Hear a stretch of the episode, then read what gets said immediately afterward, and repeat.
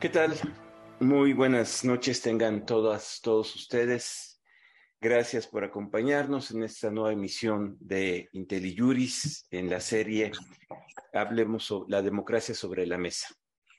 Eh, en esta ocasión vamos a iniciar un, un ciclo de programas para conversar, para discutir, para informar el debate respecto a la democracia en México y a una serie de dimensiones que van a estar en la mesa de la opinión pública durante los próximos meses y que vale la pena tener una discusión informada, equilibrada, sensata, que informe, que les dé a ustedes elementos para entender el debate y el contexto en el que se van a presentar todos estos eventos.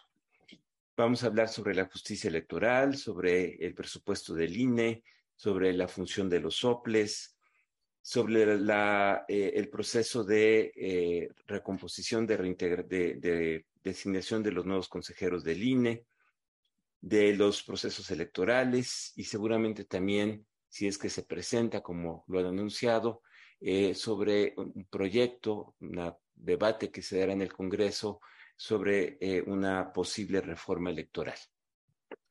Y para iniciar la serie, pues tengo el, honor, el gusto de que nos acompañe eh, el doctor Lorenzo Córdoba, eh, quien muy gentilmente accedió a tener esta conversación con nosotros.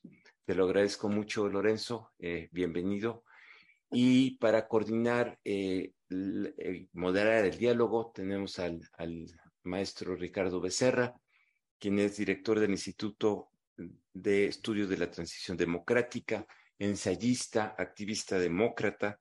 Les recomiendo mucho su próximo artículo, La democracia mexicana, Crepúsculo, eh, donde nos va a hacer una narración muy interesante, muy debatida sobre el sentido de, la democracia mexicana. Ricardo, muchas gracias por aceptar moderar esta mesa y te eh, cedo el control de la sesión. Muchísimas gracias. Eh, muchas gracias a ti, Sergio. Eh, muchas gracias al, al, al, círculo de debates que, que propicia la, la, Coparmex. Creo que se trata de un ejercicio de educación cívica, eh, de discusión política abierta y de cuidado de nuestra democracia que hoy por hoy nos hace mucha falta y, y y por supuesto que no creo que haya eh, modo mejor que hacer ese comentario, que hacer esta, eh, esta reflexión, comenzando con eh, Lorenzo Córdoba, ¿no? El presidente del Consejo General del Instituto Nacional Electoral, pues es de una muy larga y muy eh, fructífera trayectoria él es egresado de nuestra Universidad Nacional Autónoma de México. Eh, es también un doc doctor por la Universidad de Turín, uno de los más brillantes egresados de esa escuela. Y bueno, desde 2013 es el presidente eh, del Instituto Nacional Electoral, como les decía, además de un autor de textos muy importantes. El último, se los muestro acá, es eh, la democracia mexicana no se construyó en, en un día, además de, muchos otros. Realmente para mí es un honor, un gusto, un placer estar con Lorenzo Córdoba, que además, eh, debo decirlo, eh, tengo el honor de ser su amigo. Bienvenido, Lorenzo. Muchas gracias, Ricardo. Un verdadero placer. Gracias a Sergio, a Intelijuris, a Coparmex. En fin, y muchas gracias a ti por la eh, siempre generosa presentación y un verdadero privilegio poder compartir contigo esta primera sesión de las que ya anunciaba Sergio, de las muchas que tendrán lugar en un momento en el que lo electoral una vez más vuelve a ponerse en el centro del debate público eh, por las distintas razones, la reforma, el presupuesto, la renovación del INE, que vendrán en los próximos meses. Así que de veras un verdadero privilegio, Ricardo, y muchísimas gracias. Así es, consejero presidente. Eh, eh, si, si, si vamos al grano de una vez, para que nuestro auditorio, para que las personas que nos hacen favor de vernos, muchas gracias a todos ustedes, a todas ellas, a todos ellos. Eh, me parece que, en esta ocasión debemos ir directo, ¿no? Eh, debemos empezar con las noticias frescas que, que usted porta, consejero presidente, y que nos trae la reciente celebración de la cumbre global sobre la democracia electoral eh, eh, y de la que el INE fue sede, fue co-convocante y fue coorganizador, todo eso. Eh, ya resulta algo sui generis, interesante, el hecho de que sean las instituciones electorales, las propias instituciones electorales de muchísimos países, por cierto, quienes convoquen a una discusión sobre el estado de las democracias y los riesgos que están corriendo sus propias democracias eh, en muchísimas partes del mundo. Eso a mí me parece muy, muy subrayable, eh, insisto, sui generis. Por eso, el inicio de esta conversación, eh, Lorenzo, debe ser doble, ¿no? uno, ¿cuáles son las razones que les llevaron a ustedes las autoridades electorales del mundo a convocar a este encuentro mundial sobre el futuro de la democracia y cuáles son las conclusiones, las tesis y quizás las advertencias de, eh, más importantes que emanan del encuentro. Bueno, Ricardo, creo que este fue un encuentro sui generis, pero además inédito. Creo que nunca antes se había logrado, siempre hemos las autoridades electorales mantenido una comunicación, incluso una cooperación que ha llevado al IFE primero y al INE estar presente en muchos de los procesos de democratización, dar soporte técnico allí donde se hacían elecciones, en fin, eh, de la mano de organismos multilaterales o internacionales como la ONU, la OEA, etcétera. Pero esta es la primera vez que tantas organismos electorales y eh, eh, organizaciones internacionales y multilaterales de promoción y defensa de la democracia decidimos hacer un balance a nivel global. Eh, lo que ocurrió, como decías, la, sede global, la, sede del foro global fue justo el Instituto Nacional Electoral, justamente el Instituto Nacional Electoral el mes pasado. Pero esta reunión es la última de cinco reuniones regionales que detonamos, insisto, con estas alianzas estratégicas con múltiples entes a lo largo de, de cinco regiones del mundo, ¿no? Asia, la región asiática, África, la región eh, árabe, digamos, eh, eh, Europa y América, que tuvieron sus foros regionales y que, digamos, llegaron a una serie de balances o de, de, identificación de desafíos en cada una de estas regiones que se compartieron con las otras en el foro global. Y el foro global fue no solamente que realizamos en septiembre en México, no solamente fue el espacio para escuchar las preocupaciones, las reflexiones que desde las cinco áreas, las cinco regiones habían venido planteando, sino identificar los puntos de contacto, las preocupaciones comunes y eventualmente tratar de trazar una, ruta, una ruta eh, eh, conjunta, digamos, eh, en, defensa, digamos, de la democracia frente a estos desafíos. Creo que el, punto de partida, déjame partir de una, comenzar de una, de una plano, de un plano conceptual. Hoy los problemas que están enfrentando las democracias son comunes.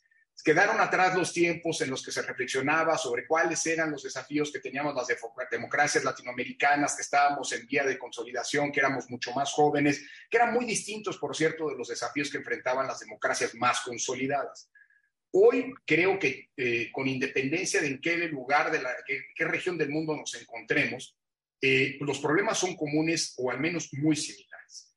No son algunos de ellos nuevos, veníamos reflexionando sobre estos desde hace algunos años, como por ejemplo el problema de la desafección con la democracia, es decir, los malos resultados que los gobiernos democráticamente electos estaban generando, provocaron una especie de caldo de cultivo en el que pues crecía este descontento de la ciudadanía frente a la democracia, eh, en virtud del incremento o de la no solución de problemas básicos y estructurales como la pobreza, la desigualdad, la corrupción, la impunidad y en muchos casos la violencia y la inseguridad. Eh, en segundo lugar, pues el problema de crisis de credibilidad de dos de los pilares fundamentales de las instituciones fundamentales de toda democracia, partidos políticos y parlamentos, que también es un fenómeno global. En tercer lugar, eh, pues la irrupción, digámoslo así, de la mentira potenciada, de las noticias falsas, potenciada por la eh, presencia y la proliferación de las redes sociales y del Internet. Adicionalmente, pues encontramos el fenómeno de polarización, que si bien no es nuevo como fenómeno político, sí hoy está siendo, digamos así, aderezado peligrosamente por la intolerancia, que es un valor antidemocrático, me atrevería a decir el valor antidemocrático por excelencia. Si hay sociedades que se dividen en dos, y eso está pasando, que es en Estados Unidos, en todo el mundo. Y finalmente los desafíos de la pandemia. Pero frente a estos problemas, que son problemas comunes, empezó a surgir, y esto es lo que detonó el elemento desencadenador de esta, este, de esta cumbre global, un nuevo fenómeno que estamos viendo peligrosamente extenderse en distintas latitudes. Es decir, el ataque y la descalificación a los órganos técnicos que organizan las elecciones. Es decir, ese, eh, ese procedimiento, o para citar a Ortega, ese mísero detalle técnico del que depende la democracia, toda democracia, que es justamente el procedimiento electoral. ¿Qué es lo que hemos estado viendo? Que la descalificación de las autoridades electorales no solamente proviene de malos jugadores o perdedores que descalifican una elección en la que no ganaron, sino que ahora esta descalificación viene peligrosamente desde el poder. Descalificación a las autoridades electorales, descalificación a los procedimientos electorales. Ejemplos hay a nivel global muchísimos. México, por supuesto, tiene muchísimo que contar en esta materia. Pero piensa, por ejemplo, en Trump en el año 2000, en la elección del, del año 2020, perdóname, acusando que iba a haber un fraude antes incluso que se regresaran las elecciones, descalificando el proceso electoral. Bolsonaro hoy. Eh, Bolsonaro hoy. En fin, esos son fenómenos que están en muchos lados. Segundo, el acoso y el hostigamiento a los oficiales electorales. Es decir, hoy ser eh, titular de órganos electorales parece ser una profesión de alto riesgo, porque no solamente se les descalifica, se les amenaza, se les eh, incluso agrede físicamente, o se procede penalmente en contra de ellos, se les inician juicios políticos, etc. En tercer lugar, hay una eh, cada vez más difundido, eh, una cada vez más difundida asfixia presupuestal a los órganos electorales, o bien amenazas de reforma electoral que tienen el propósito de dar marcha atrás en las conquistas y garantías del voto libre que se han conseguido a lo largo del tiempo. Y esos no son fenómenos estrictamente mexicanos, porque alguien podría decir, pues claro, ahí está la lista, el checklist de las, de las dolencias del INE o de las autoridades electorales mexicanas. Pero piensa, por ejemplo, que el año pasado, el todavía entonces primer ministro Boris Johnson en Gran Bretaña, estamos hablando de la democracia más vieja del mundo, planteó un bill, una iniciativa de ley que, que, eh, proponía incrementar los controles del Parlamento y por ende del gobierno, siendo un sistema parlamentario, sobre el Electoral Commission, que es un órgano independiente. Es decir, son fenómenos globales que nos llevaron a esta discusión y tristemente nos llevaron a la gran coincidencia de que esto que estamos viviendo nosotros en primera persona, digamos, en primera mano, pues es un fenómeno global. Y lo que culminó, y con esto, perdóname si me he extendido, pero creo que era importante, con lo que culminó esta, este, este foro global, es con una asunción de que estos problemas, que son problemas comunes, no se van a resolver, se deben resolver en cada contexto político, pero no se pueden enfrentar efectivamente de manera aislada.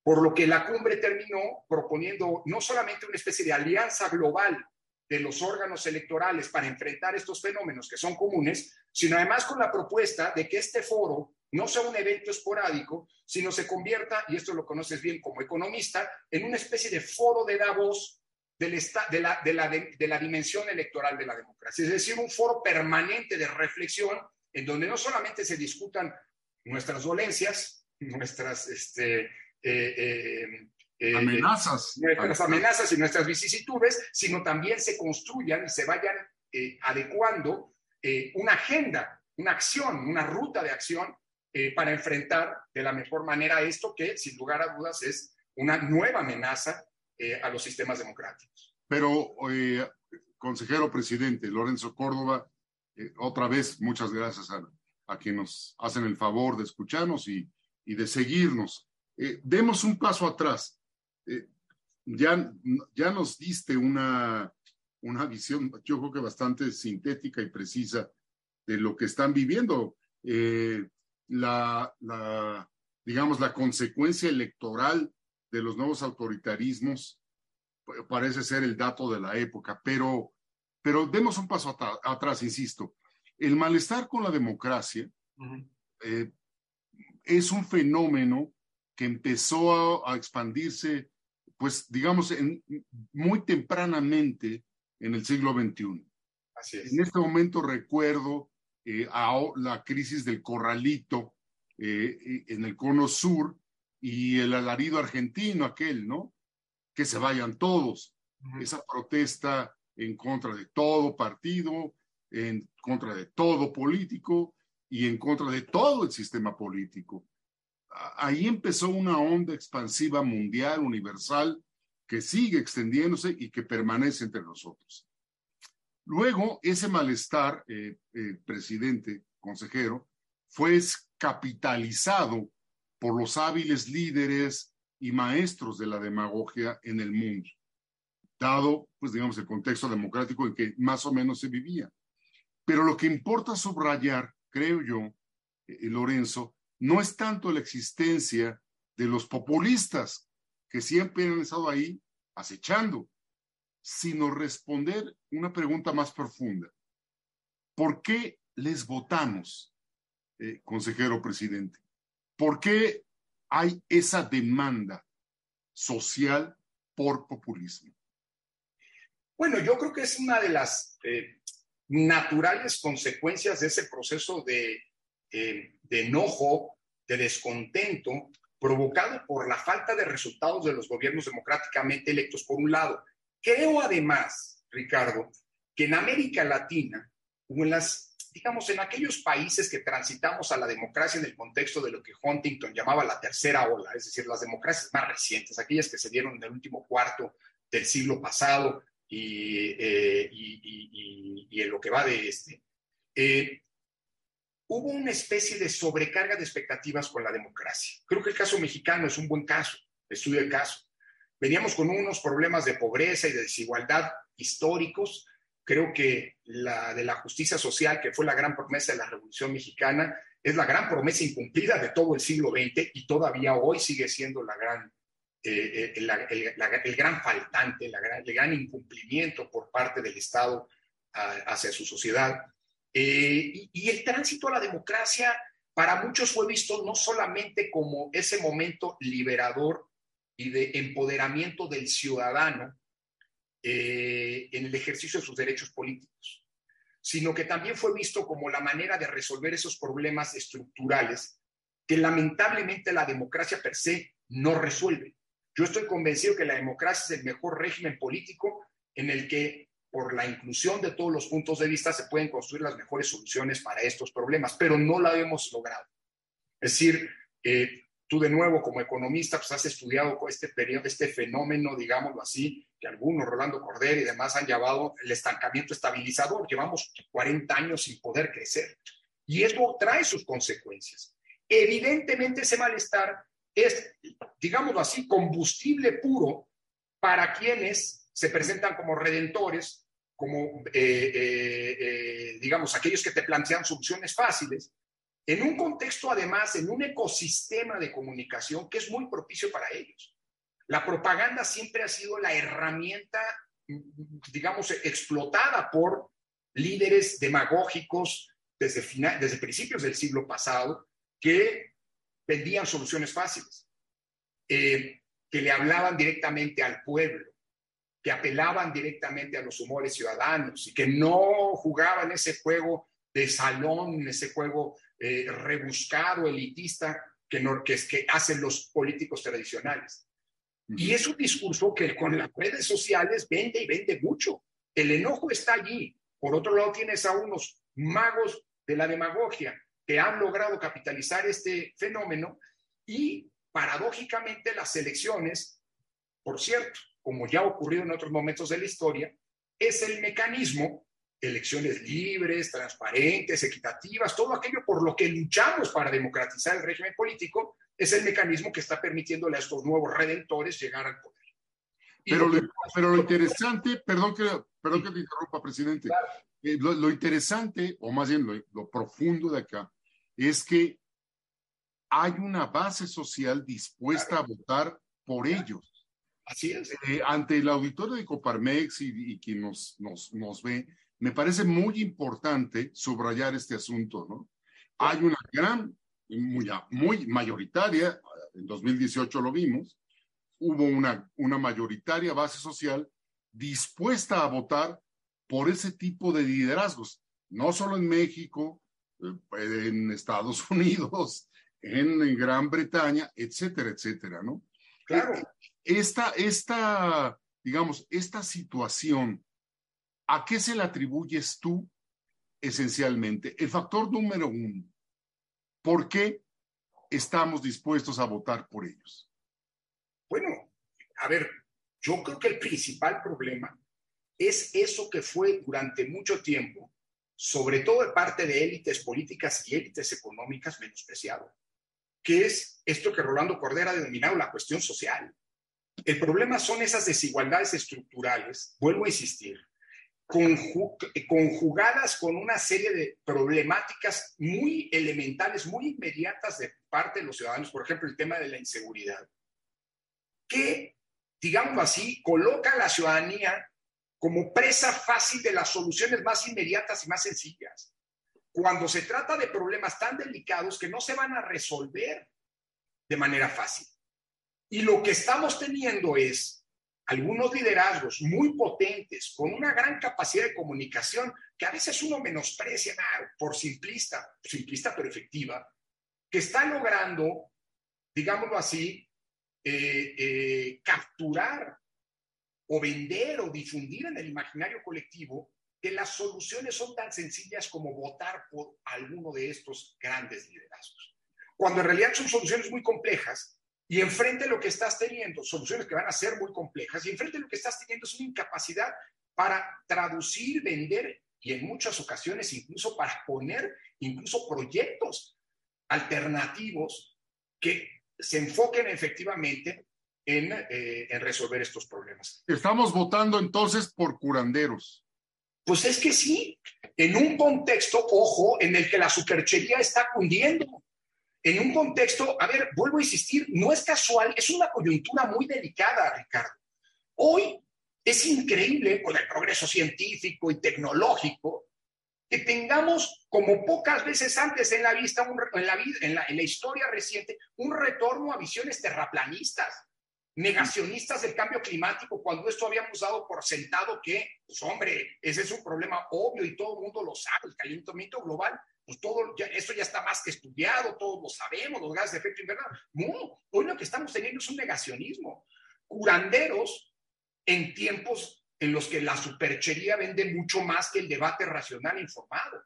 Y enfrente, y enfrente no estás teniendo la capacidad de poder articular un discurso que salga de lo tradicional y que está agotado. Ese discurso que en el en, la gran masa, en la gran base social, se ve como discurso, uno, de élites, dos, de políticos, el rollo, hay los políticos diciendo lo mismo, ¿sabes?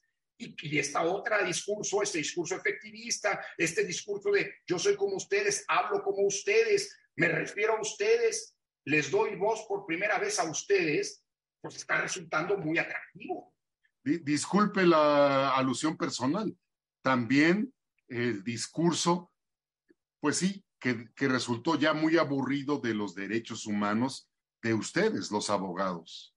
Bueno, que ojo, que no hemos sabido uno, que hemos llevado a unos extremos en los que, y te lo digo en primera persona, eh, y perdón que lo ponga como un caso particular, pero bueno, qué bueno que logramos transformar el sistema penal en un sistema mucho más garantista, transformar, como se dice, ese sistema eh, eh, inquisitivo en un sistema acusatorio, ¿no?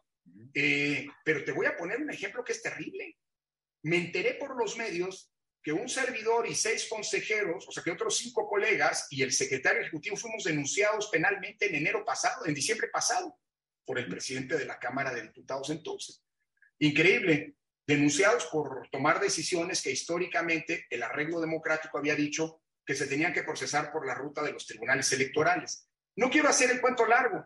El punto es que en algún momento yo dije, pues voy a ir a la fiscalía a saber de qué se me denuncia. Y me enteré que no puedo, no podía enterarme de qué estaba siendo denunciado porque estaba bajo carácter de investigado, no de imputado. Y lo que me dijeron, yo no soy penalista, pero eh, es, bueno, hasta que te cite un juez, te vas a enterar de que este, está siendo acusado. Y en ese momento vas a tener que presentar tus pruebas de descargo. Y si el juez no las considera sin saber de qué me denunciaban. Y en ese momento el juez me va a tener que dictar si hay o no el proceso, inicia el proceso y si estamos o no detenidos. Es decir, es un sistema en el que una yo no estoy en contra del sistema, pero creo que este sistema en el imaginario colectivo no está siendo visto como un sistema, como un conjunto, digamos, de mecanismos que efectivamente defienden al ciudadano a pie. Hoy el amparo sigue todavía hoy siendo un gran instrumento de las élites. El 93, 94% de los amparos que se presentan son amparos fiscales, son amparos para no pagar impuestos y eso evidentemente no los, no los interpone o no se hace de ellos, digamos, el ciudadano, pues digamos que vive con salarios mínimos, me explico. Entonces, creo que el gran problema es cómo logramos. Yo no estoy hablando en contra del mal, de, contra el mal del amparo. Qué bueno que tenemos el amparo, pero tenemos que democratizar estos mecanismos de defensa de los derechos que hoy siguen siendo vistos como una defensa de privilegios, no porque lo sean, sino porque la percepción es esa. Creo que el gran problema es un problema comunicacional. Y bueno, no estoy diciendo nada nuevo, tú hablabas de los demagogos. Los demagogos, decía Platón, son aquellos que tienen el arte ¿no? de torcer, de endulcorar a partir del discurso y convencer a la gente incluso con mentiras. Sí, bueno, yo creo que es muy importante ante el, el auditorio de la Coparmex y, y, y, sus círculos allegados transmitir ¿no? que hay un grave problema social claro. en México y que ese problema social está allí y ese problema social está, eh, digamos, larvando en nuestra democracia un voto y una demanda por populismo. Con un dato adicional, Ricardo, paradójicamente ese problema social hoy es el, digamos, la pólvora, el combustible que está alimentando los ataques en contra del sistema electoral. Así es. Por cierto, ¿qué es, lo, que habíamos logrado construir como el gran mecanismo igualador en medio de un país de enormes desigualdades? Pero todo el mundo sabe que a la hora de ir a votar, no importa quién seas, tu voto vale y vale igual que el del otro. las elecciones son el gran momento igualador. Bueno, hoy eso está en riesgo en buena medida por un discurso que se alimenta, que se nutre de ese descontento producto de las, de las condiciones sociales. Así es, la, democracia mexicana, eh, compañeras, compañeros, eh, la gente que nos acompaña, eh, mm, que lleva tan solo una generación, siempre creció y se reprodujo amenazada. nunca estuvo en un matraz bien cuidada, ¿no? bien por la enorme pobreza, nunca resuelta, agudizada una y otra vez en nuestras eh, crisis recurrentes, eh, bien por la ola criminal, el boom delincuencial y una violencia abrumadora, o bien por el envilecimiento de la vida pública que atestiguó, hemos atestiguado como nunca, muchos eh, e inverosímiles casos de corrupción, pobreza, corrupción, violencia, hacían parecer a la, hacen parecer a la democracia mexicana como un asunto deleznable, ¿no? Y, poco defendible. Pero eh, luego están sus propias fallas internas, que ya discutiremos, pero está el poder judicial enclenque que no resuelve nada y siempre, y siempre está rebasado. Sin embargo, en estos años, eh, Lorenzo, se agrega un nuevo desafío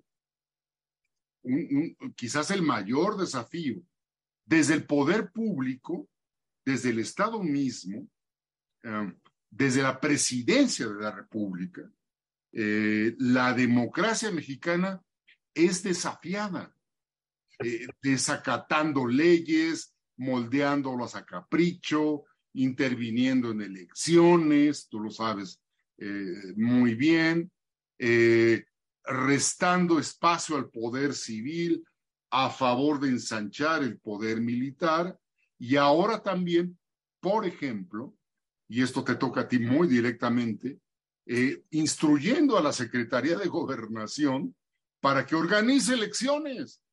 La Secretaría de Gobernación que organice elecciones eh, para una consulta en un retroceso palmario eh, de más de 30 años, ¿no? Vamos para atrás en más de una generación. Eh, ¿Cómo llegamos a este punto, eh, consejero presidente? ¿Cuáles son las razones por las que nuestra democracia ahora es amenazada desde el Estado, desde el Estado mismo, y, y por qué esto tan extraño y paradójico está ocurriendo en México? Bueno, respecto de lo primero, Ricardo, déjame señalar una cosa. Este, este gran problema, digamos, en efecto, que, que hoy aqueja a las democracias, la cuestión social no irresuelta, a mí me, me, me, hace recordar muchísimo eh, y, gana, y con ganas de decir, ah, cuánta razón tenía. Dante Caputo, recordarás, un, un politólogo argentino, especialista en cuestiones electorales, al que el PNUD le encargó en, en, perdón, en 2004 que hiciera el primer informe sobre el estado de la democracia en América Latina. Lo cito por la conclusión a que llegaba Caputo. Caputo decía como conclusión que a pesar de que las democracias latinoamericanas estaban cada vez más consolidándose, mejorando procesos electorales, haciendo de la vía electoral la vía, como debe ser en democracia, la vía exclusiva para acceder al poder político a partir de lo del ejercicio de los derechos políticos, el voto libre y demás. Sin embargo, decía Caputo, las democracias latinoamericanas, con todo lo que hemos avanzado, parece que estamos jugando un juego suicida ver cuánta desigualdad y cuánta pobreza aguantan nuestras democracias. Digo, como contexto. Ahora, creo que lo que nos está ocurriendo es parte del libreto de los autoritarismos actuales. Es decir, no es un fenómeno aislado. Parte de lo que te decía al principio de esta charla eh, como preocupación colectiva en la cumbre global de la democracia, en países europeos, en países asiáticos, en países africanos y, y entre nosotros, es justamente digamos, ese libreto en donde está ocurriendo una situación que podría parecer paradójica, en efecto, pero en el fondo me temo que no lo sea tanto. ¿Cuál es la paradoja? Hoy la descalificación de los aparatos electorales, de las instituciones electorales, proviene no ya de quienes perdieron elecciones y son malos jugadores. Entre nosotros, como sabes, aquello que vino aquí en 1999 a decir justo en el IFE, entonces Felipe González, en una conferencia cuyo título dice todo, la aceptabilidad, de la derrota como condición de funcionamiento de la democracia. Si quien pierde no acepta que perdió en una democracia, la democracia va a crujir. Bueno, eso nos ha pasado mucho tiempo. Y malos jugadores, malos perdedores, pues lo sabían y ellos son los que tradicionalmente están. Malos ganadores ahora, ¿no, Lorenzo? Es que ese es el punto.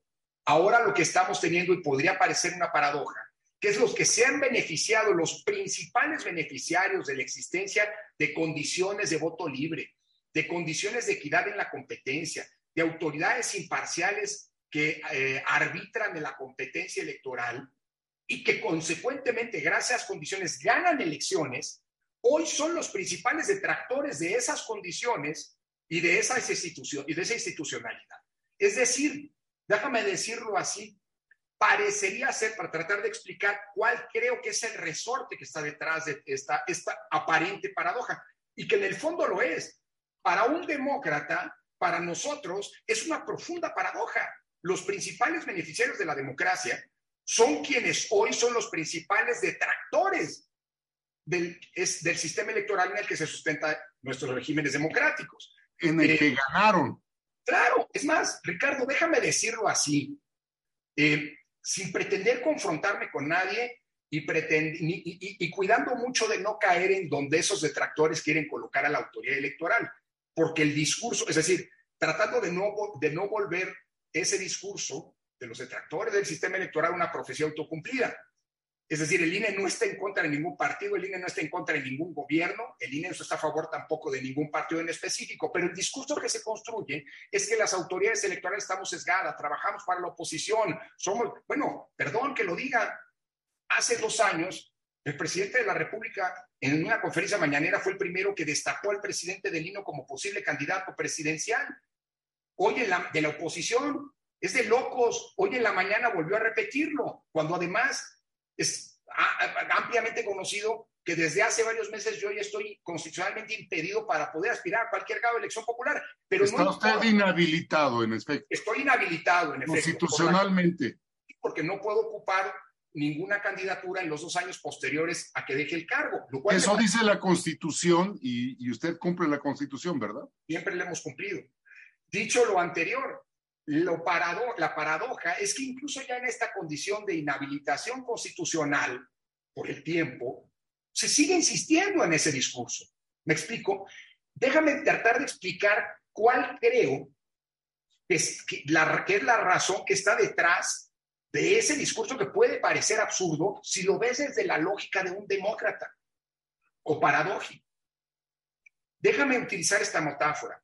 Nos pasamos, Ricardo, 30 años, y tú eres uno de los grandes estudiosos del proceso transicional a la democracia, junto con Pepe Woldenberg y otros, nos pasamos 30 años tratando de construir una especie de escalera para subir al primer piso, cada vez más amplia, sólida, robusta, franca, para que quien tenga los votos pueda llegar, producto de ellos, al primer piso. Lo que no se vale y lo que está ocurriendo es que una vez que se utilizó esta avenida franca, consolidada, eh, equilibrada, equitativa para llegar, desde arriba se quiere dinamitar. ¿Cuál es la única razón que puede estar detrás de esa lógica? No dejar el poder y no ser leal con la democracia, que implica que en la democracia nadie gana todo y nadie pierde todo, y nadie lo gana o lo pierde de una vez y para siempre. pero, pero presidente, a ver, vamos, a, vamos a un punto que, que tocó hace un minuto. La deconstrucción o la, el desmonte de la democracia en el mundo y en México, pues ya, ya sabemos, no aparece ahora mediante golpes, fusiles, botas militares o tanques violentos, ¿no? Eso no. En nuestra época, en este momento, las democracias se apagan. Eso parece pasar. Se apagan, se desmontan pieza por pieza en una erosión constante que lleva sobre todo al gigantismo presidencial, ¿no?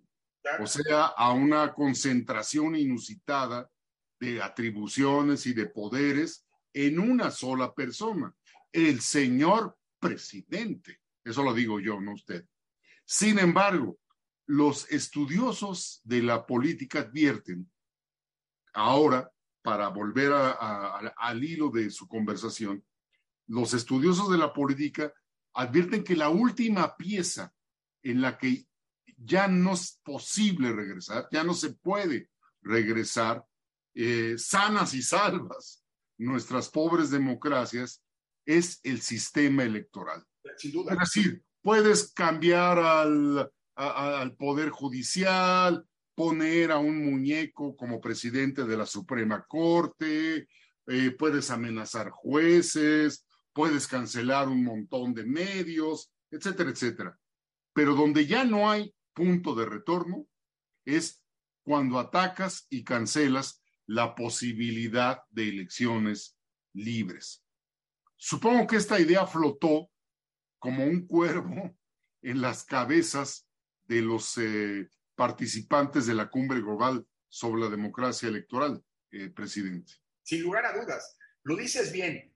Mira, la democracia no goza de cabal salud, pero mientras se mantenga salvo la posibilidad, que es la posibilidad básica de toda democracia, que significa que los electores con condiciones mínimas de voto libre, de respeto del voto, de equidad en las condiciones de la competencia, puedan decidir ellos y nadie más de que ellos quiénes acceden al poder político o con su voto quiénes se quedan y quiénes se van, que esa es la condición básica de la democracia. Bueno, cuando se pierde eso, la frase es perfecta, Ricardo, la acabas de decir, ya cruzamos el punto de no retorno. Claro que puedes tener una democracia disfuncional si tú no tienes un poder judicial que cumpla con su función de control del poder, que es la función primordial del poder judicial en una democracia constitucional. Y eso puede permitir excesos del poder, del legislativo, de las, del, esa tiranía de las mayorías a las que hablaba Toqueville, o bien este, de los ejecutivos, que en efecto son los grandes beneficiarios de todo este punto. El proceso de erosión democrática en todo el mundo se está traduciendo en la concentración de poder en los ejecutivos.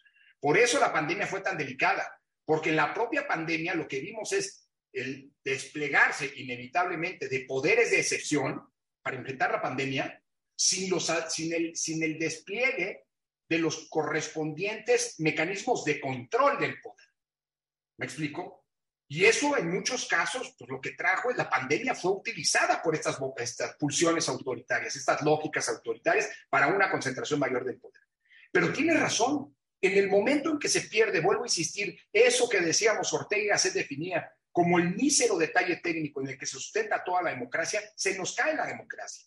Por eso es tan importante esto, y perdón que te lo diga, esto ha estado en el libreto de todos los grandes totalitarismos. No es, no es extraño ha pasado en la historia que por la vía democrática se han encumbrado, han llegado al poder algunos de los regímenes más totalitarios de la historia. El fascismo en Italia en los principios de los 20 llegó al poder a través de las urnas y después socavó la democracia. El nazismo llegó al poder en 33 en Alemania por la vía de las urnas. Y así ha ocurrido en muchos lados. Bueno, hoy estamos viendo, no estoy diciendo que los regímenes que hoy tengamos son fascistas o nazistas, a veces se parecen mucho, ¿eh?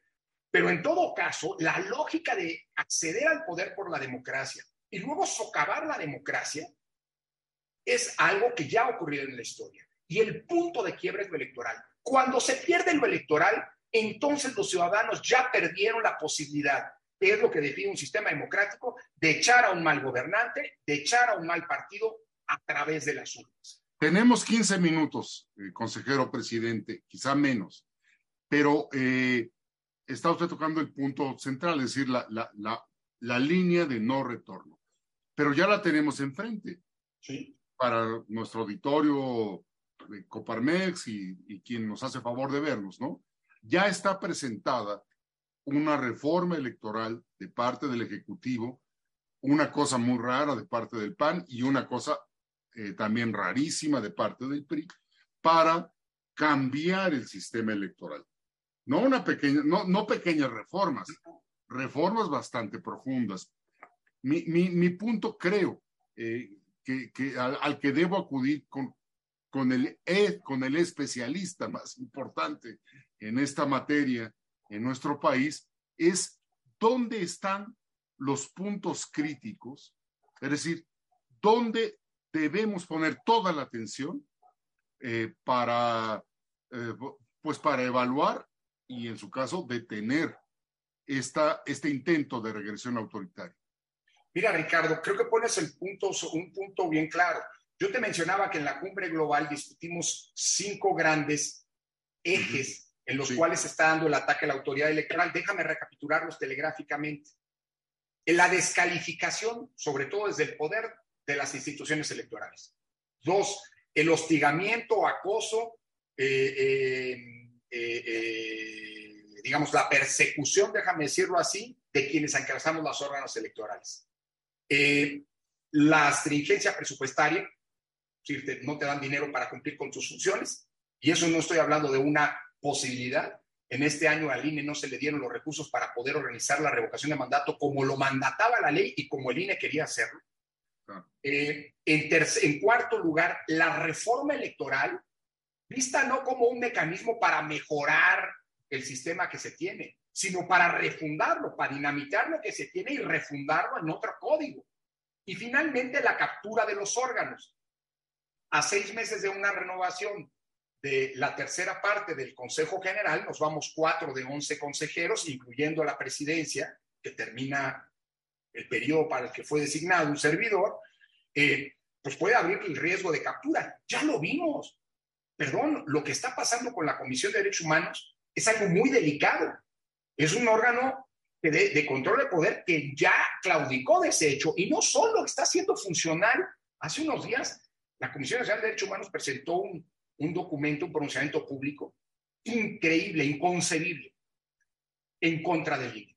Primero porque se mete en materia electoral y no tiene competencia para hablar de cuestiones electorales, para pronunciar sobre cuestiones electorales. Segundo, porque acusa al INE de perseguir a una, de sancionar a una diputada que este, emitió un tuit que se consideró violencia política de género. No lo sancionó el INE, la sancionó el Tribunal Electoral.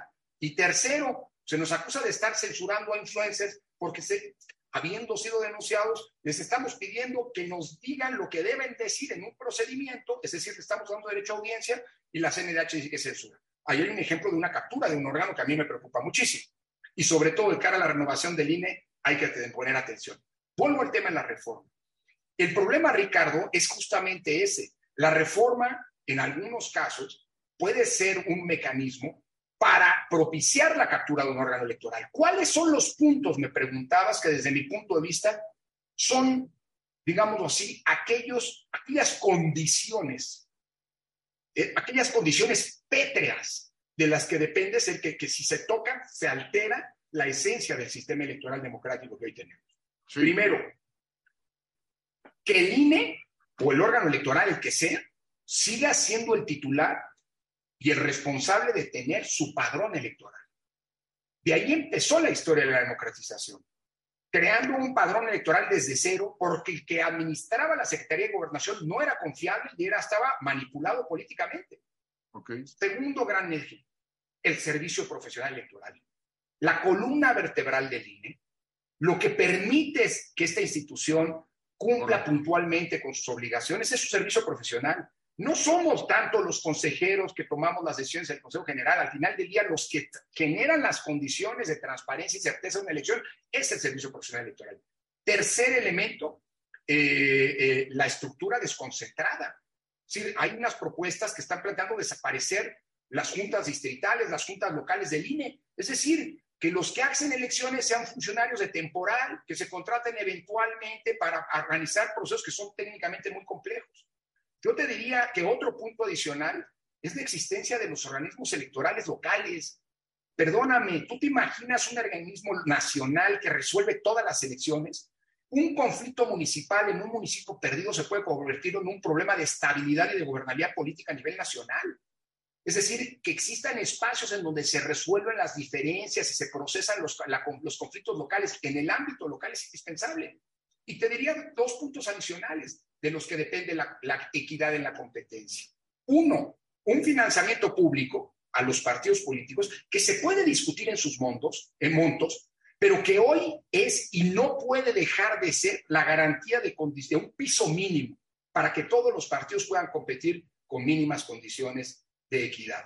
Y por el otro lado, un modelo de comunicación política que ha sido históricamente denostado, pero que hoy le permite a todos los partidos, a todas las fuerzas políticas, acceder a los que todavía hoy son las principales fuentes de información para las y los mexicanos, que es la radio y la televisión. Yo te diría que esos son los ejes vertebrales. Afortunadamente, todos esos, todas esas condiciones de una elección integral, íntegra y democrática están en la Constitución.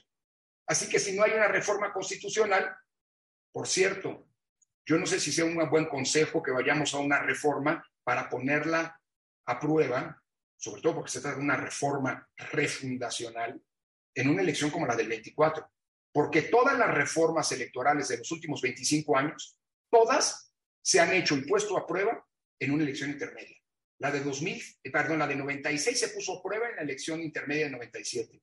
La reforma de 2007 se puso a prueba en la elección intermedia de 2009 y la reforma de 2014 en la elección intermedia de 2015. Si hoy se cambian las reglas y más todavía si se reinventan, estaríamos haciendo tal vez un juego como el del eh, eh, aprendiz de brujo, poniéndolas a prueba en las elecciones del 24, que van a ser las más grandes y probablemente las más complejas de nuestra historia.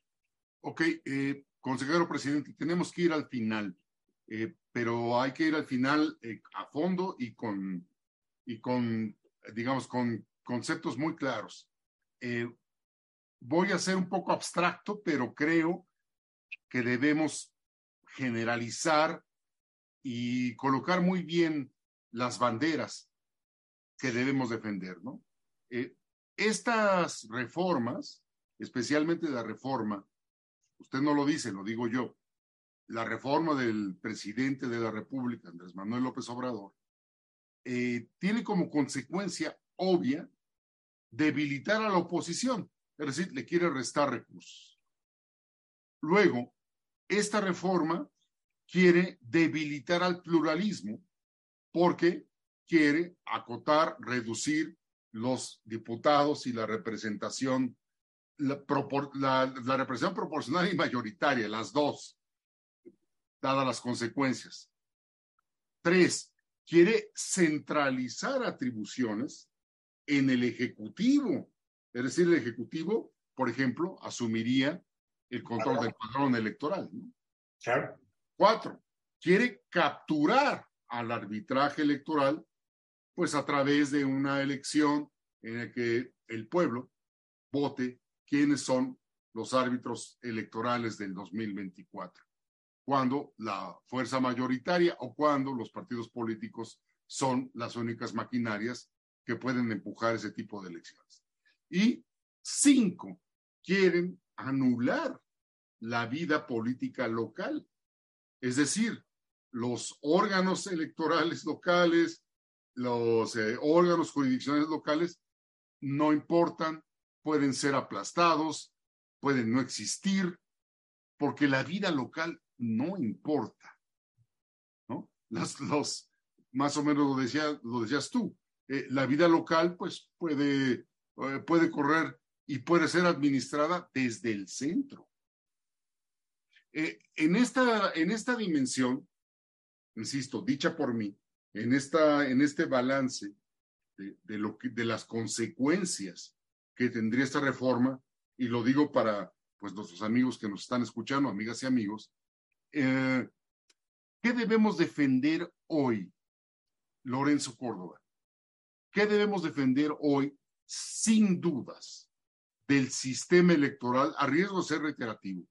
Pero ¿qué debemos defender incluso como hemos repetido, frente a quienes han sido los principales beneficiarios de la democratización del país? Mira, yo creo que hay que defender aquello que constituyó la gran apuesta del proceso de cambio político. Es decir, las elecciones en México hace 30 años no solamente no eran confiables, sino eran probablemente el principal problema. Hoy ya no son un problema. Déjame ponerte a unas cifras, Ricardo. El INE, en ocho años y medio, desde 2014 a la fecha, ha organizado 330 elecciones entre federales y locales, ordinarias, extraordinarias, dos internas de, partidos, de dirigentes de partidos políticos, la constituyente de la Ciudad de México, dos mecanismos de participación ciudadana, en fin. Y ninguno de, esos, de esas elecciones ha tenido como consecuencia un conflicto postelectoral. Ninguna. Pongo un ejercicio comparativo para, que, para dimensionar el tamaño del, de, de, este esfuerzo, digamos, bien logrado. El IFE en 23 años, que solo organizaba elecciones federales, organizó 18 elecciones. El INE en 8 años y medio ha organizado 330. Estas 330 elecciones han dado como consecuencia el mayor periodo de alternancia política del país. El 62% eh, de las elecciones que se han realizado han tenido un ganador distinto al que había ganado la elección previa. Es decir, la posibilidad que hay hoy, que tiene un partido hoy, de que gana una elección, de volver a ganar el siguiente ciclo electoral, es de apenas una de cada tres probabilidades. Y todos los partidos, en primer lugar el partido en el gobierno, pero todos se han beneficiado y han sido perjudicados por este fenómeno de alternancia. ¿no? Eh, es decir, el sistema electoral funciona. Ese es el punto de partida. ¿Cuáles son los pilares sobre los que a lo largo de 30 años apostamos para construir o edificar este sistema electoral? Que funciona, vuelve el sistema. Uno, procedimientos ciertos en la organización de las elecciones, ciertos y conocidos. Hace 30 años se decía que había una certeza que era quién iba a ganar las elecciones y una gran incertidumbre respecto a cuáles iban a ser las reglas. Hoy hay una gran certeza en torno a las reglas y la única incertidumbre que existe es la que vale en democracias. No se sabe quién va a ganar las elecciones hasta que la autoridad electoral da los primeros resultados. Entonces, yo te diría, uno, esos procedimientos que le dan certeza y mencionaste el más importante, el padrón electoral. el padrón electoral, un padrón electoral cierto, confiable, auditado y administrado por un órgano autónomo y no por un poder político, como lo es un gobierno, es la clave para que haya elecciones ciertas. Si no tienes eso, no importa que hagas bien lo demás, no va a haber certeza en las elecciones. Entonces, lo primero es ese, esos elementos, esos procedimientos que dan certeza a las elecciones. Segunda condición, la autonomía de los órganos electorales la apuesta de sacar al gobierno. Es increíble que haya hoy quien esté planteando volver a meter al gobierno en la designación de los consejeros electorales y de los magistrados. De ahí venimos. A principios de los 90, quien proponía a los consejeros magistrados, quien proponía a los, magistrados del Tribunal Electoral era el presidente de la República. A partir de 1996 sacamos al Ejecutivo de esta ecuación y ahora se le quiere volver a meter. Entonces, claramente con la intención de captura del órgano. Entonces, la autonomía y la independencia es del segundo gran pilar. Tercer gran pilar, las condiciones equitativas de la competencia. Es decir, un financiamiento que te permite un mínimo, una, bueno, primero una cancha pareja y en segundo lugar, pues un mínimo de condiciones para que todos los partidos puedan efectivamente competir por los cargos públicos. Y cuarto gran eje, que no es un asunto menor, la profesionalización de la función electoral. Hoy el servicio profesional electoral es el mejor servicio de carrera. No es el más antiguo porque nos lleva 150 años el servicio exterior, pero si tú ves la cantidad de nombramientos de embajadores que son nombramientos políticos, pues la pregunta es, ¿para qué quieres el servicio exterior? Si al final del día las cabezas de nuestras representaciones van a ser designaciones políticas. Pero esa es otra historia. Lo que quiero decir es que el servicio profesional electoral es la columna vertebral que nos permite enfrentar en condiciones complejísimas de seguridad, de eh, eh, violencia, de, eh, de, aislamiento, de, en muchas zonas del país, de desigualdad, que el día de la elección todas las casillas estén instaladas en donde deben estar y que ahí puedan votar los ciudadanos que tienen derecho a votar en ellas, en esas y no en otras. Y eso es algo que costó 30 años construir. Si perdemos alguno de estos cuatro grandes ejes, Ricardo, creo que habremos perdido las condiciones mínimas para que nuestro sistema electoral pueda seguir considerado democrático. Muy bien, pues estamos justamente a las 19.59, consejero presidente. Gracias por su capacidad de síntesis, por su explicación. Creo que para nuestro auditorio, para las compañeras, compañeros, personas que nos han, han seguido, queda claro, ¿no? Que en efecto el, el tema electoral, el sistema electoral, pues es la última línea de defensa de la democracia en México. ¿Me permites una reflexión final a riesgo de ahora reventar, eh, o sea, romper la puntualidad con la que nos estamos conduciendo, pero solamente 30 segundos, Ricardo? Mira, que decir esto. La construcción de eso de lo que hemos hablado, de nuestro sistema democrático, no fue obra de una persona, de un partido, de una fuerza política. Es el resultado de una apuesta de generaciones de mexicanas y mexicanos que, aunque tenían posturas políticas distintas, coincidieron en construir condiciones para que fuera el voto libre y no otra cosa lo que definiera quién nos gobierna y quién nos represente. Esa es la gran apuesta. Y esa apuesta es una construcción colectiva. La democracia es una construcción colectiva. Estoy convencido que la defensa de la democracia, y hoy son tiempos para defender la democracia, también es una defensa colectiva. Es decir, no es una responsabilidad solo del INE, solo de los intelectuales, solo de los periodistas, solo de algunas organizaciones de la sociedad. Es una responsabilidad de todas y todos. Y déjame decirte, creo que no hay una trinchera pequeña. No, no, no. No, no, no. Aquí, hay una gran, aquí hay una gran batalla. Así es. Eh, y, es una de las batallas más decisivas de nuestra época y probablemente de, nuestras, de nuestra generación. Sin lugar a dudas. Defender, el sistema electoral. ante las tentaciones, creo que el, consejero presidente lo ha explicado bien y con esto quiero terminar porque queremos ser puntuales, debemos ser puntuales.